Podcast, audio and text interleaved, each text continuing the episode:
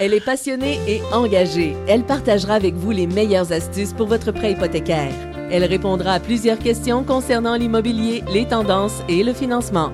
Au nom de l'équipe Caron Multiprêt Hypothèque, voici Véronique Caron, courtier hypothécaire. Bonjour Véronique Caron. Bonjour Charles. Comment vas-tu? Ça va très bien, merci. Bon, ben oui, tout à fait. Euh, on se tutoie? On se tutoie. donne-tu cette permission-là? On se donne la permission. Puisqu'on on est en- on se voit en personne, euh, ça m'arrive pas souvent de voir du monde depuis un certain temps, mais ça, les gens vont revenir peu à peu. hein. On le est en souhaite. période, on est en période post-COVID, semble-t-il. Euh, J'espère.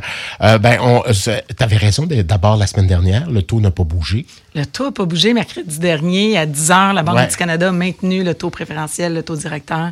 C'est une bonne nouvelle. On est statu quo, on aime ça. C'est annonciateur. Euh, Pourvu que ça baisse éventuellement, ça va venir qu'à baisser. Non? Je pense pas que ça va baisser aussi vite que ça montait. OK. Euh, je pense pas que ça va On baisser va voir non ça de notre vivant. On va voir ça de notre vivant. Charles. Je te rassure tout de suite. On parle de refinancement ce matin, Véronique. Hey, on parle de refinancement. Ce week-end, euh, les médias en ont fait une chronique, puis j'avais envie de démystifier un petit peu le, le refinancement avec toi puis euh, les auditeurs.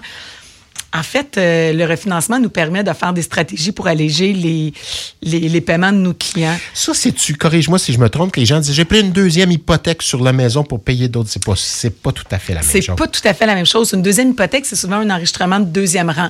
On va parler plutôt de prêteur privé, prêteur de deuxième rang. Nous, ce qu'on parle, c'est qu'on va vraiment ouvrir notre prêt hypothécaire, puis on va rassembler quelques dettes sur notre prêt pour alléger nos paiements. Intéressant. Ou Donc, on va pouvoir prolonger l'amortissement.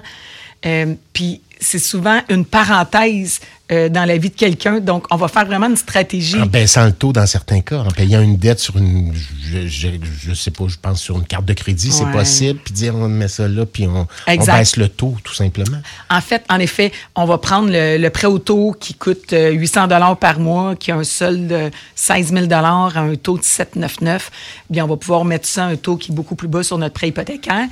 Je vous dis pas qu'on va le payer sur 25 ans, la voiture. On, va, on est capable de modeler différentes tranches à l'intérieur on de notre hypothèque. s'assoit, puis on dit le- toute la tranche auto, ça va prendre tant de temps. Ça. Exactement. OK. Puis, euh, en fait, on peut le faire quand on est propriétaire d'une maison et qu'on a déjà 20% de payés en équité.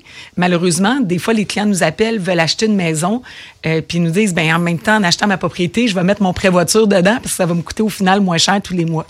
On peut pas le faire. On peut le faire quand on est propriétaire d'une maison et qu'on a déjà payé de l'équité. Et là, il y a des clients qui ont acheté il y a quatre ans, il y a cinq ans, puis certains même il y a trois ans, des propriétés à un prix de 350 000, puis avec la hausse des, des valeurs, elle en vaut aujourd'hui euh, 500.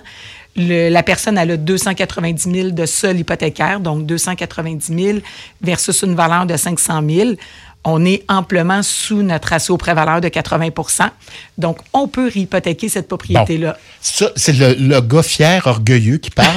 C'est- Est-ce que c'est un aveu de faiblesse? Est-ce qu'on est sur le bord de la faillite quand on demande Pas du du refinancement ou ça se fait beaucoup? Pas du tout. En fait, il y a deux types de clients. Il y a des clients qui se dépêchent à payer la maison, puis il y en a d'autres qui prennent leur propriété comme un guichet automatique.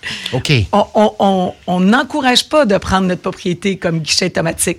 Par contre, on ça va ouvre faire... la porte peut-être à des dépenses un peu folles, ce qu'on veut pas nécessairement. Par contre, on va vraiment mettre en place une stratégie avec les clients pour dire, OK, tous les mois, vous avez 1500 dollars de crédit euh, variable, carte de crédit, euh, marge de crédit, des prêts accordés, des prêts auto. Puis là, présentement, ce 1500 dollars-là vous étouffe tous les mois avec euh, l'inflation. On va prendre ce 30, 40 000 dollars de dette-là, on va venir le mettre sur le prêt hypothécaire à un taux moindre et on va l'amortir sur une durée qui fait du sens, tout en respectant le budget des clients. Donc, tant par mois, on continue de payer peut-être un petit peu plus, mais on l'amortit euh, sur notre hypothèque. Exact. Donc, Très intéressant financièrement, comme affaire. Financièrement, tous les mois, les clients, des fois, vont, vont sauver 1000 dollars, 1500, Bon. 800 dollars, ce qui fait vraiment une différence là, avec l'inflation actuellement. Est-ce qu'il y a des règles strictes à cette affaire-là? Est-ce que éventuellement, on l'a vu avec, euh, bon, on l'avait vu euh, surtout avec les conservateurs à Ottawa, euh, il y avait la mise de fonds au départ, que bon, ça s'est transformé pour euh, éviter certains problèmes. Le ministre des Finances avait réglé ça en disant, ben c'est plus 10% c'est 20 que la mise de fonds. Corrige-moi si je me trompe. Est-ce qu'éventuellement, ce, ce, ce- ce- cette façon de faire pourrait disparaître? En, en fait, juste pour revenir sur les mises de fonds, Charles, Oui. pour acheter une première maison, c'est toujours 5 de mise de fonds. OK. On Ça a n'a pas, pas changé, ça. Ça n'a pas, ça a pas changé. L'accès à la propriété pour la les jeunes familles, ça n'a pas changé 5 OK. Puis mardi prochain, on en fera une chronique justement des mises de fonds. C'est super intéressant. Mais pour réhypothéquer une propriété, Ouais. en autant que je la réhypothèque pas plus que 80% de sa valeur marchande, donc ce qu'elle vaut sur le marché. Je parle pas de ma valeur municipale, c'est vraiment sa valeur Pas marchande. l'évaluation, c'est la valeur marchande. Exact. Combien je pourrais la vendre sur le marché? J'ai le droit de la hypothéquer jusqu'à 80% et faire à peu près ce que je veux avec ce 80, l'équité, l'argent que je vais chercher. Je peux l'injecter en rénovation si ma propriété a besoin d'amour, euh, Ce qui serait un très bon ce qui investissement. serait un très bon investissement.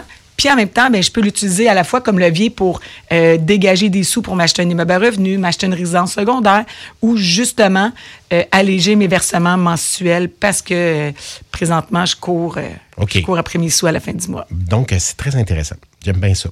Merci, Merci, Véronique Caron. Merci, Charles. Vous pouvez réécouter cette chronique-là. hein. Je vous rappelle que euh, Véronique, son- là, si vous voulez euh, en savoir davantage sur l'équipe Caron, c'est équipecaron.com. Puis Je vous rappelle que c'est tout ça est en podcast dans les prochaines minutes. Vous pourrez entendre ça. fm1033.ca tout simplement. La semaine prochaine, Véronique. À la semaine prochaine. Pour votre prêt hypothécaire, faites confiance à Multiprêt Hypothèque Équipe Caron. www.équipecaron.com